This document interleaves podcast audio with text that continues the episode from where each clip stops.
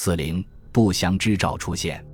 一千二百八十一年五月三日，东路军在新的三大帅新都、洪察丘和金方庆的率领下，乘坐大小战船九百余艘，自河浦港启程。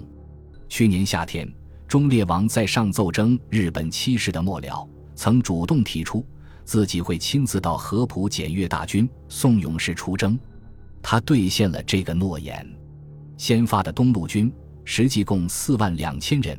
其中，征东都元帅新都、洪察丘统辖的蒙汉军一万五千人，都元帅金方庆和两名管高丽国征日本军万户浦求，金周鼎统辖的高丽军一万人，高丽的水手少工一万七千人。东路军的兵员构成与作战能力，同第一次东征军相差不多，也是驻扎在高丽的屯田军，补充上各处抽调的侍卫亲军和女真军。东路军的司令部里还有少数枢密院下属的参谋军官，负责联络、情报搜集和拟定作战计划。其中有个河北人郭明德应召北上，顺道回家探亲。乡亲们一听是去打日本，很为他担心，悄悄告诉郭父，是以必乘舟赴海。前随军士能生还者几人？君何指之？郭老爹大手一挥，要什么紧？这小子还有个哥哥给我养老送终，委身报国，实无志也。浩浩荡荡冲出合浦的东路大军中，究竟有几人能如郭老爹这样乐观豁达？真不好说。反正高丽军的统帅金方庆肯定不是其中之一。六月六日，也就是东路军出发将近一个月后，在博多湾的外侧海面，金方庆正立在旗舰高耸的舵楼上。心不在焉地眺望着面前这支庞大的舰队，微凉的海风迎面吹来，令人精神为之一振，却拂不开他紧缩的眉头。金方庆在回忆当年二月征东行省集体向皇帝辞行的时候，忽必烈反复叮嘱的话，又有一事，朕实忧之，恐清北不和耳。假若彼国人质与清北有所异，当同心协谋，如出一口答之。同心协谋吗？想到这里，金方庆嘴角不由得挂上了一丝讽刺的曲线。怎么个同心法？忠烈王向忽必烈推荐金方庆出任这次的高丽军统帅时，曾夸他年龄虽迈，壮心尚在。但是说实在的，在两次征东战争之间发生了太多事情，让金方庆不免有些心灰意冷。比如四年前。金方庆的仇人向元朝派驻高丽的镇守官诬告他谋反，这个大案震惊朝野。唯一能拎出来的证据，不过是金方庆征战回来忘了上缴的四十六副盔甲，却从忠烈王、王后那里一直闹到了元朝宫廷，直到忽必烈开了金口，金方庆才得洗雪冤情，官复原职。当时领着三百骑兵。气势汹汹冲进金府抓人的，就是他现在的顶头上司新都。洪察丘也听到风声，急忙赶来煽风点火，非要严刑逼供，置金方庆于死地，以便在高丽浑水摸鱼。金方庆传里讲，审讯时，洪察丘命令手下拿铁索勒住金方庆的脖子，若将家丁，又赤杖者击其头。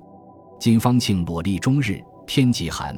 肌肤冻如泼墨，红茶丘意犹未尽，直到折磨得他身无完肌，当堂昏死好几次。如今堕楼上威风凛凛的金元帅，身处千军万马之中，能左右无数人的生死，但他至死也忘不了那日自己带着沉重冰冷的枷锁跪在堂下，抬起头，恰好看到了红茶丘盯着他的眼神，那是一种看着注定要死之人的冷漠。又比如。五年前，金方庆代表高丽去给忽必烈祝寿，忽必烈一高兴，赐上座，又赏了一块虎头金牌。金方庆回国后，在王京的城外遇到了新都，黑黑胖胖的新都阴阳怪气地调侃了他几句。恰好有一只小雀飞落廊下，新都先让手下把雀儿抓来，放在手心摆弄了片刻，随即让人扑杀。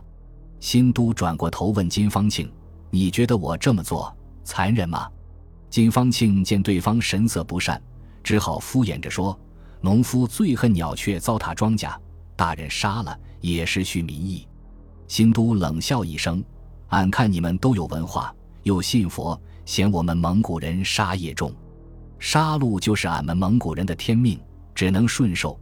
老天也不觉得这是作孽，不懂这一点，所以你们高丽人，甭管姓金姓洪，都只配当俺们的奴婢。”金方庆同样忘不了，新都讲这番话时，斜着眼睛看自己的神态，那是一种看着等待宰割的牲畜的轻蔑。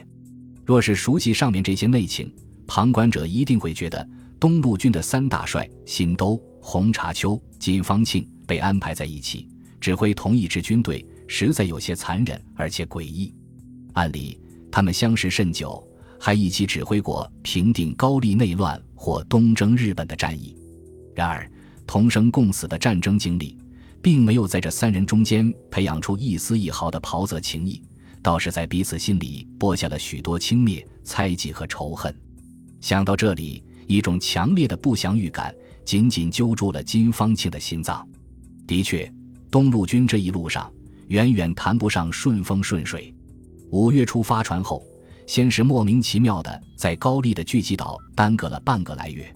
下旬才通过对马和一气两岛，对马岛的首次交战，高丽军阵亡了狼将康衍、康狮子。五月二十六日，在一气岛附近，东路军遇到大风，又失踪船军一百十三人，烧手三十六人。如今新都、红茶丘两位主帅又不按照原计划等待主力部队来会合，一马当先冲入了博多湾。这个自作主张的行动。虽然也有一些缘故，实在不无同江南军争功的嫌疑。朕恐清北不和这几个字反复在金方庆脑海里回响。在初夏六月的微风中，东征军将帅不和的剧毒种子，只是刚刚生根发芽，初露峥嵘。不过，忽必烈这句话仿佛一语成谶，早已注定了接下来东路军、江南军，乃至整场战争的命运。